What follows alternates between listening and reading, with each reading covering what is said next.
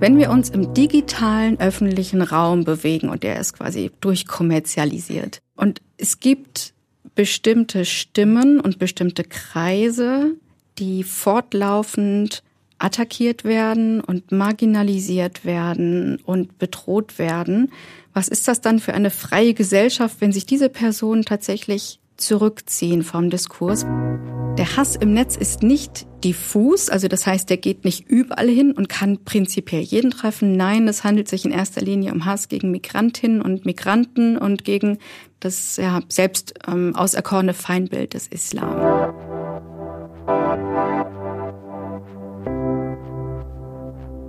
Brauchen wir öffentlich-rechtliche Plattformen als Ersatz für private digitale Plattformen? Brauchen wir ein öffentlich-rechtliches Twitter? Das ist heute unser Thema bei Quoted. Als vor einigen Wochen der Verkauf von Twitter an diesen charismatischen, unberechenbaren Milliardär Elon Musk diskutiert wurde, äh, da wurde es einem nochmal bewusst, dass diese, diese wichtigen Austauschformen äh, wie Twitter, wie Facebook, Google mit YouTube äh, und all die anderen Dinge, die wir täglich benutzen, ja eigentlich Privateigentum sind. Äh, ganz direkt von, von einigen Milliardären. Genau, und das macht natürlich eine ganze Menge was mit der öffentlichen Sphäre, mit der öffentlichen digitalen Sphäre, in der wir uns bewegen. Ob die nämlich kommerziell aufgestellt ist oder öffentlich-rechtlich, macht doch auch, denken wir, einen Unterschied. Ja, wir haben ja hier in Europa und auch in, äh, gerade in Deutschland einen ganz tollen, ausgebauten öffentlich-rechtlichen Rundfunk. Aber die Frage ist doch, äh, äh, wie leben diese beiden Systeme zusammen, eigentlich die privaten und, und die öffentlich-rechtlichen? Und gibt es da vielleicht Alternativen zum, zum Status quo? Und genau darüber werden wir heute reden. Alternative Plattformen für den öffentlich-rechtlichen Rundfunk, ja oder nein? Das ist genau unser Stoff und das passt perfekt zu uns, zu Quoted, der Medienpodcast der Zivis Medienstiftung und der Süddeutschen Zeitung, gefördert von der Stiftung Mercator. Es diskutieren Nadia Sabura, Kommunikationswissenschaftlerin und Linguistin, und der Journalist Nils Minkmar.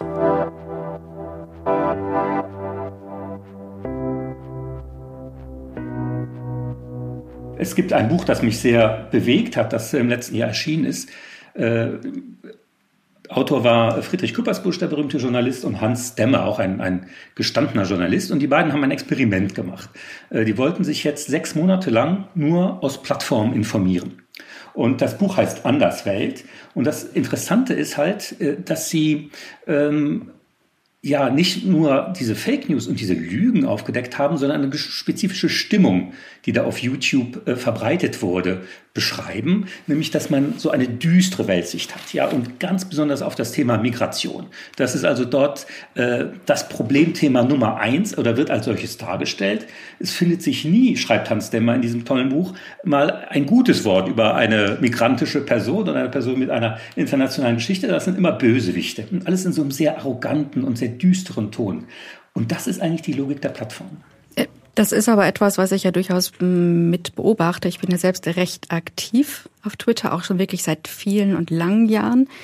Und äh, was du sagst, was in dem Buch da beschrieben wird, das wundert mich jetzt gar nicht. Ähm, ich finde es auch sehr gut, dass sich jemand dem mal so richtig angenommen hat und das zu untersuchen, weil jeder hat so viele Vorstellungen und sagt, ah, okay, Twitter, Filter, Bubble, also es sind Blasen von Menschen, die sich da sammeln und in ihren Echokammern immer die gleichen Dinge ausloten, wo dann der Hass wächst und gedeiht. Aber es ist natürlich auch ganz wichtig, nochmal genau hinzuschauen, was passiert da eigentlich an Dynamiken, wie wird das auch wissenschaftlich untersucht und wie können wir vor allen Dingen als Gesellschaft und auch mit unserem Mediensystem darauf reagieren.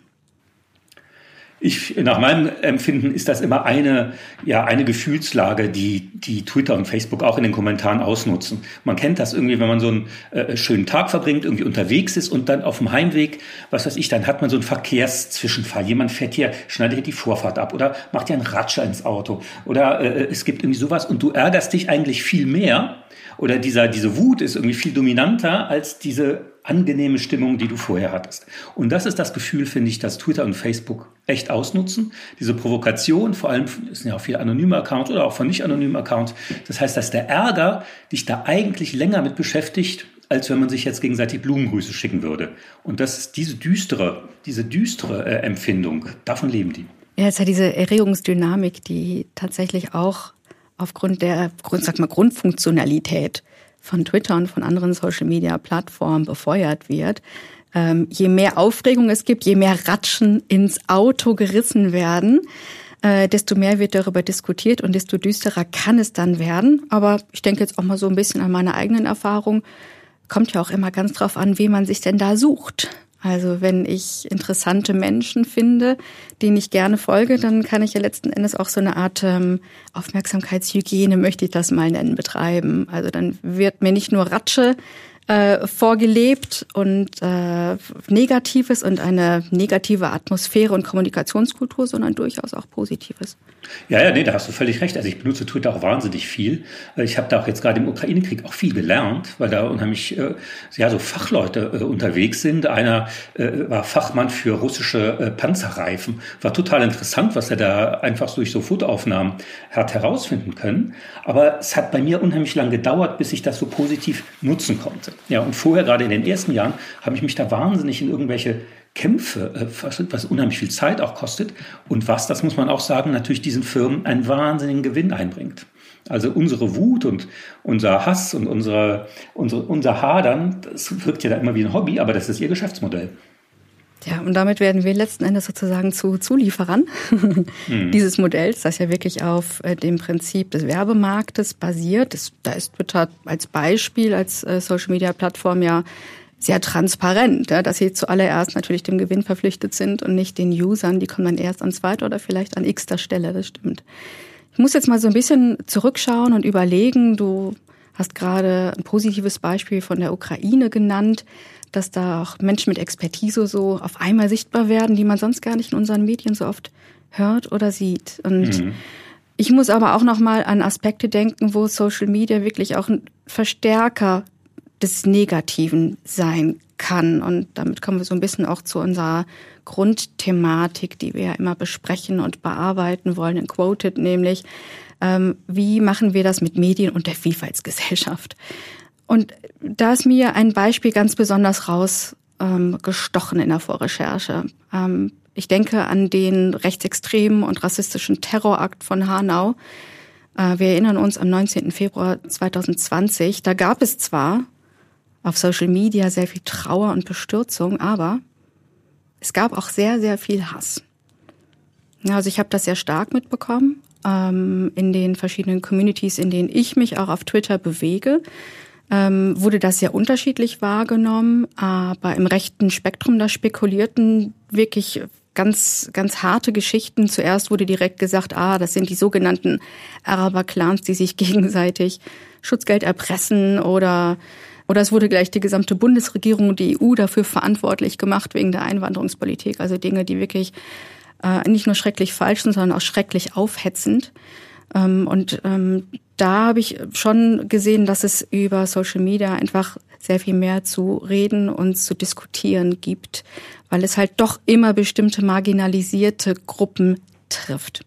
Ganz genau. Und das ist natürlich auch organisiert. Also das ist ein Einfallstor natürlich für rechte Propagandisten. Die können dann das ausgleichen, was sie an der, an der Urne nicht bekommen, weil das äh, so schlecht reguliert wird. Das ist, sind zum Teil natürlich auch politische Interessen. Wir wissen, dass die äh, russische, die Putin-Regierung da unheimlich viel äh, investiert hat in diese Kampagnen. Und das Ziel ist immer, das Zusammenleben zu äh, schwächen. Und Migration ist ein Zeichen einer liberalen und freien Gesellschaft. Und das ist genau das, äh, was sie hassen. Und deswegen deswegen wird, wird äh, mit Lügen und wird immer so Zweifel gesetzt. Vielleicht war das doch äh, ganz anders, vielleicht war das doch äh, äh, ein Shootout unter, unter der Mafia oder was weiß ich, so dass man immer ja, die, die Fakten, ob man die beweisen kann oder nicht, das ist da völlig egal. Es geht um diese Grundstimmung. Es kann nicht klappen mit der Zuwanderung und so. All solche Fragen, die uns ja auch im französischen Wahlkampf wieder begegnet sind.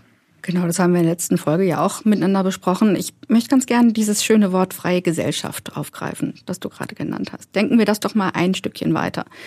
Wenn wir uns im digitalen öffentlichen Raum bewegen und der ist quasi durchkommerzialisiert ähm, und es gibt bestimmte Stimmen und bestimmte Kreise, die fortlaufend attackiert werden und marginalisiert werden und bedroht werden, was ist das dann für eine freie Gesellschaft, wenn sich diese Personen tatsächlich zurückziehen vom Diskurs, weil es einfach zu viel des Hasses ist, der dort über sie ausgekübelt wird. Eben wie du sagst, in so ganz konzertierten, also bewussten und gesteuerten Aktionen. Ich kenne da beispielsweise auch persönlich einige von diesen Menschen, ähm, die sagen, ich bin betroffen, ich wurde markiert, so nennt sich das dann. Ich wurde markiert, beispielsweise auf Twitter von rechts, rechten oder rechtsextremen Akteuren und Akteurinnen. Und daraufhin kam dann der bekannte Shitstorm, ähm, nämlich wirklich eine Attacke aus vielen verschiedenen Accounts und Stimmen, die ähm, wirklich die Menschen dazu bringen, ähm, nicht mehr an dieser freien digitalen Gesellschaft teilnehmen zu wollen. Und das ist ein großes Problem. Ja, weil das ist ja auch erst die erste Stufe. Man könnte ja sagen, okay, dann lösche halt deinen Account, hast du wieder dein äh, freies Leben zurück. Aber so einfach ist es nicht, weil diese öffentliche äh, Herabwürdigung und Bedrohung ist ja sozusagen die erste, es breitet, bereitet sozusagen das Feld nachher für auch manifeste rechte Taten. Also ganz viele, das heißt dann immer, er hat sich im Internet radikalisiert. Äh, der Täter, das ist in der Tat äh, eine Vorbereitung, das muss man, muss man sehr ernst nehmen. Deswegen, sie machen, es ist ja jetzt ein bisschen möglich zu regulieren, aber ehrlich gesagt kommen die Plattformen überhaupt nicht hinterher. Ich möchte da auch noch mal gerade zu diesem Hinterherkommen ne, und zu diesem äh, Thema, dass man das auch mal irgendwie ein bisschen mit Hand und Fuß ausstattet ähm, und da so ein bisschen Butter bei die Fisch, wie du gerne sagst. genau, jetzt kommt Butter bei die Fische. äh, möchte ich das noch ein bisschen erweitern, ähm, dass dieses Thema Hate Speech gerade gegen kulturelle Vielfalt auch ein Problem ist, was durchaus schon durcherhoben ist und immer wieder erhoben wird, also wissenschaftlich analysiert. Beispiel, es gab das Political Speech Project äh, von netzpolitik.org, das war 2018. Und äh, da wurden so rund 10.000 Kommentare auf Twitter und Facebook ausgewertet und das Ergebnis, der Hass im Netz ist nicht diffus, also das heißt, der geht nicht überall hin und kann prinzipiell jeden treffen. Nein, es handelt sich in erster Linie um Hass gegen Migrantinnen und Migranten und gegen das ja, selbst ähm, auserkorene Feindbild des Islam. Also da werden quasi vor allen Dingen aus dem rechten und rechtsextremen Lager immer die gleichen Stereotypen Bilder bedient. Ganz genau. Das führt dann dazu, dass die Wiedererkennbarkeit von solchen, von solchen äh, Karikaturen und Klischees, so ein bisschen wie die antisemitischen Darstellungen im Stürmer, schon direkt wie so ein Pavlovschen Reflex äh, den Hass auslösen. Und äh, so, dass diese, dass diese Sphäre einfach völlig kontaminiert ist und, ähm, und das Zusammenleben natürlich wahnsinnig erschwert, weil immer so ein Grundverdacht da herrscht und die einen gegen die anderen aufgewiegelt werden. Und das bringt natürlich viel Geld, muss man auch sagen. Jetzt, jetzt haben aber natürlich Menschen, ähm, egal welchen Vorder- oder Hintergrundes, trotzdem Lust, in der digitalen öffentlichen Sphäre sich zu bewegen. Ähm, ich kann das sehr gut verstehen. Natürlich hat man keine Lust, sich aufgrund äh, von Hassaktionen und Shitstorms einfach äh, quasi aus abzuschotten, zu isolieren oder andere Plattformen zu suchen. Und dann ist natürlich die Frage, kann man damit rechnen, dass sich diese Plattformen ändern? Wahrscheinlich eher nein. Ähm, und auf der anderen Seite gibt es Alternativen. Es gibt natürlich Strategien, damit umzugehen. Eine äh, bekannte und wirkungsvolle war die zum Beispiel von Hasnain Kasim, wo er einfach öffentlich gemacht hat in einem Buch Post von Karl-Heinz seine wirsten Zuschriften, äh, die er bekommen hat, ähm, als, äh, als Deutscher, dessen, dessen Eltern aus Pakistan kommen.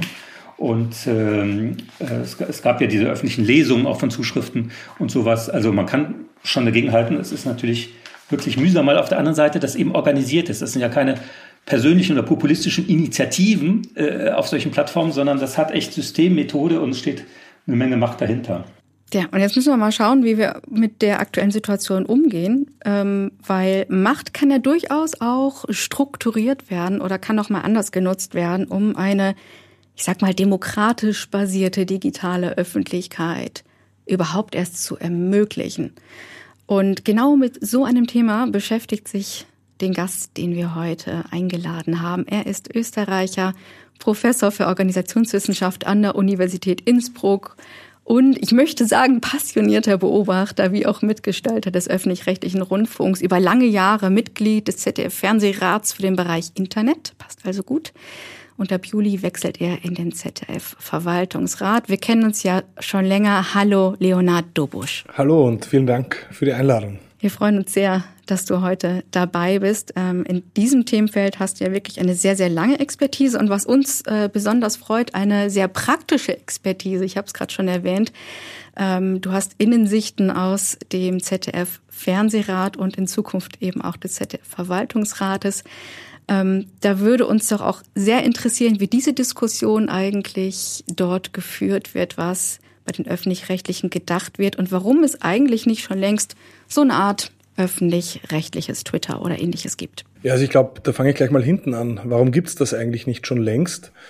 Und äh, viele werden dann wahrscheinlich als erstes sich denken, naja, weil die so langsam sind, weil diese schwerfälligen Apparate halt das nicht gebacken gekriegt haben in den äh, letzten Jahren. Die sind natürlich wieder zu spät dran, aber ähm, da muss man zur Ehrenrettung einfach schon sagen, dass die rechtlichen Möglichkeiten, die den öffentlich-rechtlichen Anstalten, Sendern, wie auch immer man sie nennen will, in Deutschland offen standen, im digitalen Raum lange Jahre, lange Zeit sehr beschränkt waren.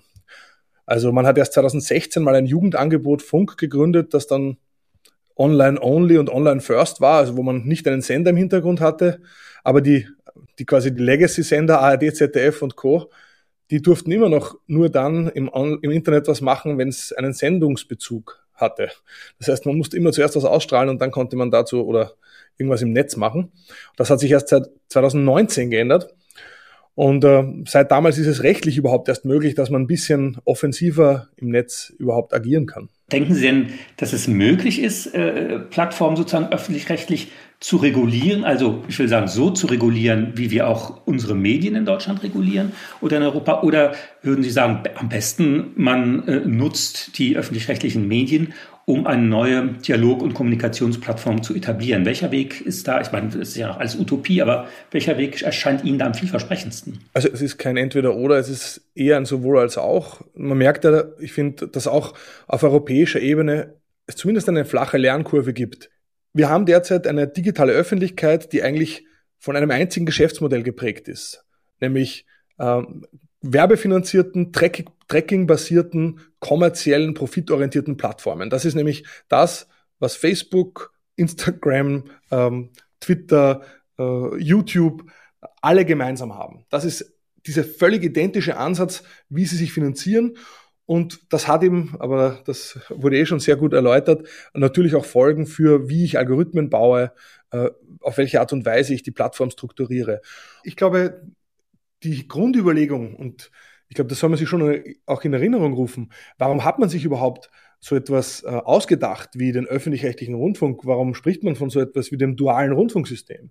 Weil schon auch äh, unter dem Eindruck auch des Faschismus man erkannt hat, man möchte eigentlich eine möglichst vielfältige auch Kontrolle von Medien. Das bedeutet, dass es nicht eine einzige Art gibt, die dann quasi mediale Öffentlichkeit dominiert, um so auch zu einer vielstimmigen Öffentlichkeit beizutragen. Das heißt, man will nicht, dass es Staatsfunk gibt, der alleine quasi äh, wie quasi während der Nazis äh, die Hoheit hat. Man will aber auch nicht, dass nur private, profitorientierte Medien alleine den öffentlichen Raum bespielen, sondern man will eben auch man sprach da im vom dualen System, ein öffentlich-rechtliches Angebot.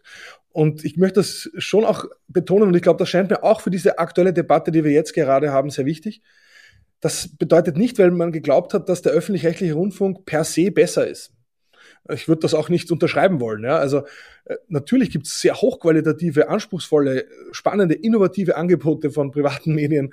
Äh, und äh, die öffentlich-rechtlichen machen manchmal Dinge, wo man sich denkt, ja, die da ist jetzt nicht quasi das Hochbett der Qualität. Ja? Aber ähm, sie folgen einer anderen Logik. Und ich glaube, zusammengenommen, ja, wenn man private Medien hat, öffentlich-rechtliche Medien hat und ich würde sogar sagen, als dritten Pol auch privat gemeinnützige Medien. Ja, also es gibt ja in Deutschland auch die Debatte über gemeinnützigen Journalismus.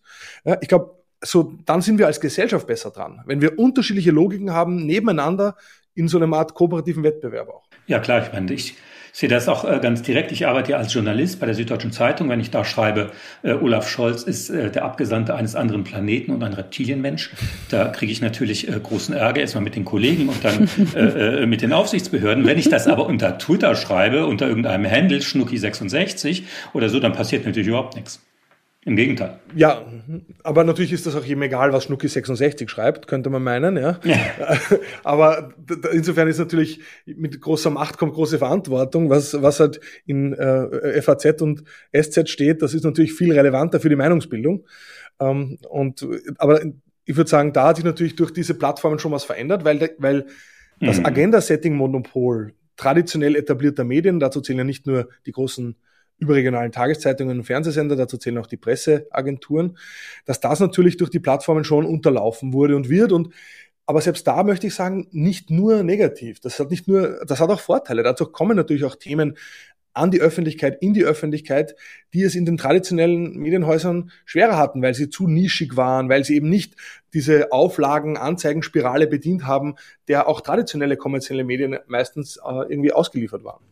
Kommen wir nochmal zurück zu diesem äh, Thema, was du gerade nanntest, Leonard, das duale Rundfunksystem. Also ich sehe ja schon eine recht große Diskrepanz aus meiner Beobachtung, dass es sehr viele sehr gute Angebote gibt im TV, Radio, äh, des öffentlich-rechtlichen, aber wirklich im virtuellen Raum, da immer noch so viel auch experimentiert wird, auch sehr gute Angebote geschaffen werden, aber gerade das, was das Internet als öffentliche Sphäre ausmacht und damit wirklich die Teilhabe von vielen und von vielfältigen und damit auch der Dialog und die Interaktion eigentlich über die öffentlich-rechtlichen Kanäle noch nicht ganz so gut bedient wird. Also ich möchte das am besten gleich mit einem Beispiel illustrieren. Es gibt ja auch erstaunlicherweise im ZDF Angebote, die, obwohl sie primär auch linear stattfinden, äh, sich einer sehr jungen Zuschauerschaft äh, quasi erfreuen. Dazu zählt zum Beispiel äh, das äh, ZDF-Magazin Royal von Jan Böhmermann. Und ähm, ja, die, auch schon die Vorgängersendung Neo Magazin Royal waren ja eigentlich auch sehr stark von online begleitet. Äh, Jan Böhmermann selbst ist ja einer der reichweitenstärksten deutschen Twitterer. Mhm. Und äh, gleichzeitig, wenn jetzt quasi die aktuellste Folge vom Neo Magazin oder ZDF Magazin Royal ausgestrahlt wird und auch da schon interessant, werden viele wissen, die aktuelle Folge des ZDF-Magazins ist eigentlich online first. Die wird nämlich irgendwann erst spät abends am Freitag ausgestrahlt, aber ab 20.15 Uhr, ab Primetime, kann man sie bereits in der Mediathek anschauen. Ja? Das heißt, es gibt schon mal alleine deshalb, weil es vorher in der Mediathek ist, als es überhaupt ausgestrahlt wird, viele Menschen, die dann äh, sich diese Sendung da reinziehen. Das findet dort nur in der Mediathek statt. Ich muss also in die Mediathek gehen, um mir das anzuschauen. Aber wenn ich dann mich dazu verhalten will, ja, dann muss ich äh, oder wenn ich also quasi kommentieren will, sei es nur liken will, wenn ich mit anderen drüber streiten will, äh, ob das jetzt eine gute oder eine schlechte Folge war, Witze weiterspinnen will und so weiter, dann kann ich das auf der Plattform nicht. Es gibt einfach keinen Rückkanal. Ich muss dafür im Idealfall ein Video von dieser Sendung auf YouTube suchen und dann kann ich dort drunter mit anderen Gleichgesinnten, die es auch gesehen haben, mich austauschen und das tun auch Tausende. Also wenn man sich anschaut, wie viele Kommentare sich da unter den einzelnen Videos der Sendung die dann teilweise ausgekoppelt werden, finden. Und ich finde, das sind teilweise nicht nur Trollkommentare. Also ich habe da teilweise mich köstlich unterhalten. Und auch die Redaktionen, das betrifft jetzt nicht nur das ZDF-Magazin, äh, berichten mir auch im, am Rande des Fernsehrats, wie wertvoll und wichtig ihnen die Rückmeldungen in den YouTube-Kommentaren sind. Dass das auch also redaktionell etwas ist, wovon man profitiert. Aber die derzeitigen öffentlich-rechtlichen Online-Plattformen, die es ja in Wirklichkeit schon gibt, und ich sagte bewusst schon Plattform, weil so eine Mediathek, die ist ja heute schon viel mehr als eine reine Abspielstation. Ich kann mich dort einloggen, ich habe dort ein Profil, ich bekomme vielleicht sogar personalisierte Empfehlungen. Ähm, aber ich, es gibt bisher immer noch keinen Rückkanal. Und ich finde, das ist anachronistisch und das wird dann auch einem öffentlich-rechtlichen Gedanken, einem öffentlich-rechtlichen Auftrag, einem demokratischen Auftrag nicht mehr gerecht. Das ist unzeitgemäß. Jan Böhmermann ist ein gutes Stichwort. Er hat äh, ja auch gefordert, dass wir so eine paneuropäische öffentlich-rechtliche Körperschaft gründen, um, um äh, äh, die Kernfunktionalität von Twitter zu substituieren. Also so ein eigenes Twitter. Glauben Sie, das wird, das ist machbar? Das werden wir je erleben? Also ich bin selber eigentlich schlecht bei Utopien, muss ich sagen. Ich, ich habe es immer extrem gern konkret.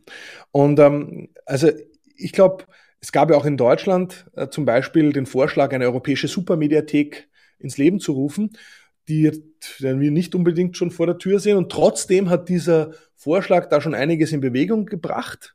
Ja, also ich würde sagen, dass es inzwischen ähm, die Vereinbarung von ARD und ZDF gibt, ich, ich würde sagen, Klammer, endlich, Klammer, ihre ähm, Mediathekentwicklung, also ich rede vom Unterbau, ich rede nicht von dem Portal, das dann im Netz steht, sondern ich rede von der Technik, von der Software, auch von yeah. der mhm. Mediathek. Ja, dass man das in Zukunft gemeinsam entwickeln wird oder dass man zum Beispiel auch diese Mediatheken verschränkt und zum Beispiel gemeinsam durchsuchbar macht. Weil derzeit ist es so, wenn ich in der ZDF-Mediathek nach Tatort suche, oder das war lange Zeit so, dann habe ich nichts gefunden vom äh, ARD-Tatort. Und das haben aber tausende Menschen getan. Okay. Das hat man in den Suchabfragen gefunden.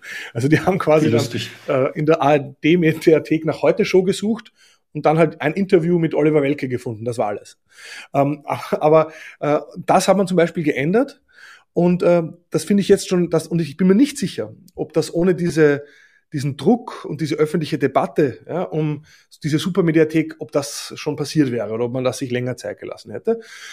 Ich glaube trotzdem, der erste und wichtigste Schritt wäre, jetzt mal in Deutschland oder ich würde sagen auch im deutschsprachigen Raum mal anzufangen ja, und stärker zu integrieren.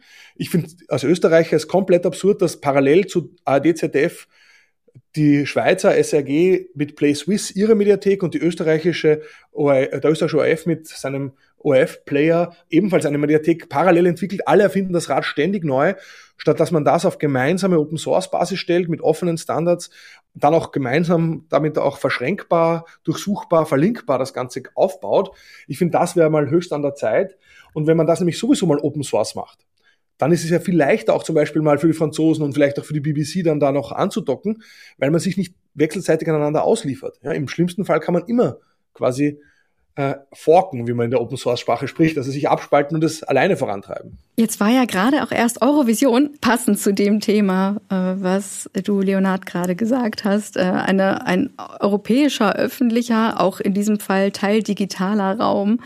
Und ähm, das war auch eine meiner Fragen, wie die öffentlich-rechtlichen, die ja durchaus in der ganzen Welt durchaus richtig unter Beschuss geraten von reaktionären Parteien und Interessen ähm, und damit auch eben versuchen, äh, vielfältige Stimmen aus dem Diskurs zu drängen, ähm, dass die öffentlich-rechtlichen doch durchaus sich mal versuchen sollten an so einer Art europäischen verzahnten Medienstruktur. Wie lässt sich das denn zusammendenken und kann denn hier das deutsche öffentlich-rechtliche System Vorreiter sein, also das wirklich anpacken? Ich glaube, Deutschland kann in dem Maße Vorreiter sein, indem man sich nicht zum Vorgeber, also zum, zu irgendeinem Dominator aufschwingt, sondern indem man umgekehrt sich eher als Ermöglicher äh, präsentiert, indem man eben in Gemeingüter, in digitale Gemeingüter investiert. Das ist zum Beispiel, dass man konsequent auf Open Source Software und offene Standards setzt, die dann eben nicht nur für Deutschland, sondern auch für andere ähm, öffentlich-rechtliche Anbieter, auch für kleinere Länder zum Beispiel, einfach nutzbar sind.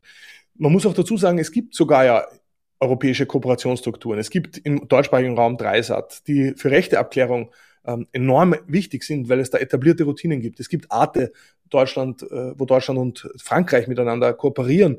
Ähm, also es ist nicht so, dass man da bei Null anfangen müsste. Es gibt auch die EBU, die European Broadcasting Union, die haben sogar eine Shared Code Initiative, wo wo man ein bisschen Software quasi austauscht. Aber das ist halt auf halbem Wege stehen geblieben. Und ich glaube, ähm, da muss man einfach sich trauen, full open zu gehen.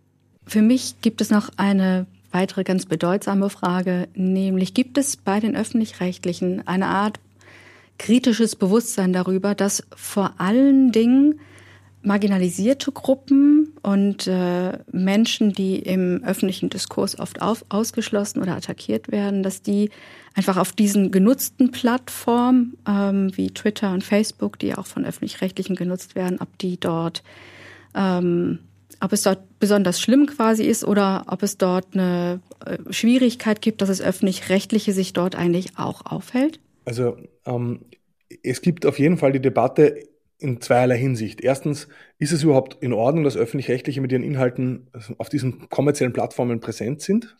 Ähm, das andere betrifft natürlich, und da gibt es kontinuierliche Debatten, was die Vielfalt der, des Angebots oder auch der Partizipation im Rahmen der Rundfunkangebote selbst äh, betrifft. Ich glaube, da ist man eigentlich sich durchaus bewusst, dass es hier Defizite gibt. Da gibt es auch immer wieder Kritik, vor allem auch was eben äh, die, die Berücksichtigung, die Widerspiegelung der gewachsenen Vielfältigkeit der deutschen äh, Öffentlichkeit, Gesellschaft betrifft. Ich glaube aber, äh, dass äh, da ist es, glaube ich, sehr wichtig, auch lautstark sich zu beschweren. Also das muss ich sagen aus meiner eigenen Erfahrung.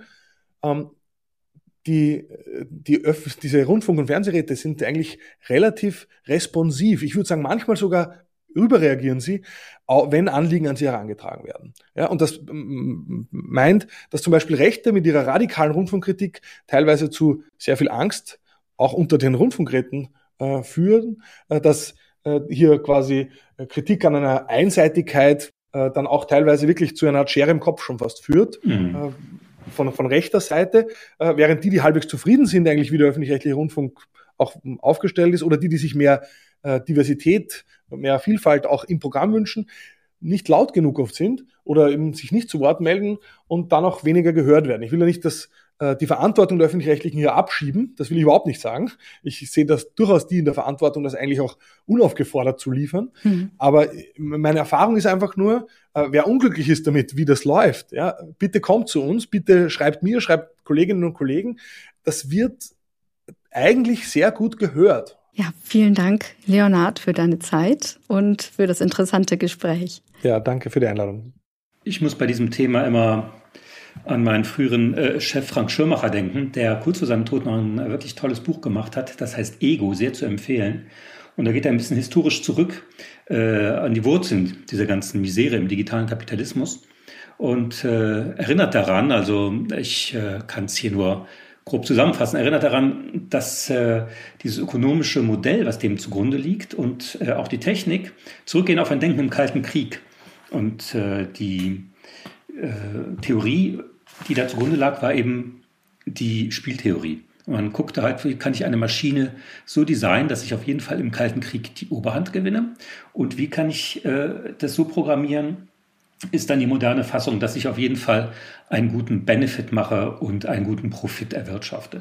Das heißt, wenn wir uns auf diesen Plattformen bewegen, dann schiebt uns dieses Denken und diese Theorie eine Interesse unter, das gar nicht unbedingt unser Interesse ist, wir wissen das gar nicht, aber nämlich maximalen Profit und ganz egal, wie das dem anderen dabei geht. Er hat das in diesem Buch sehr schön hergeleitet und das ist halt der Effekt, den wir dann in der Gesellschaft sehen. Wir haben einen Effekt, in dem es wenig um Kompromisse, um Kooperation, um diese Dinge geht. Äh, und das sind eben tiefliegende und auch, äh, auch wirklich äh, Fragen der Wirtschaftsverfassung, die da, die da uns einen Streich spielen. Umso interessanter ist es eigentlich, dass sich ja die öffentlich-rechtlichen schon seit einer ganzen Zeit mit dieser Thematik beschäftigen. Jetzt habe ich mal ziemlich gewühlt und geschaut und habe gesehen, dass schon im Sommer 2007, ich wiederhole, Sommer 2007 ein Strategiepapier von der ARD verabschiedet worden ist, äh, nennt sich die ARD in der digitalen Medienwelt, ARD Digitalstrategie, Stand 18.06.2007. Ähm, und da wird recht deutlich, dass damals schon im Jahr 2007 eigentlich äh, man sich auf den Weg machen wollte. Ich zitiere einmal einen Satz raus.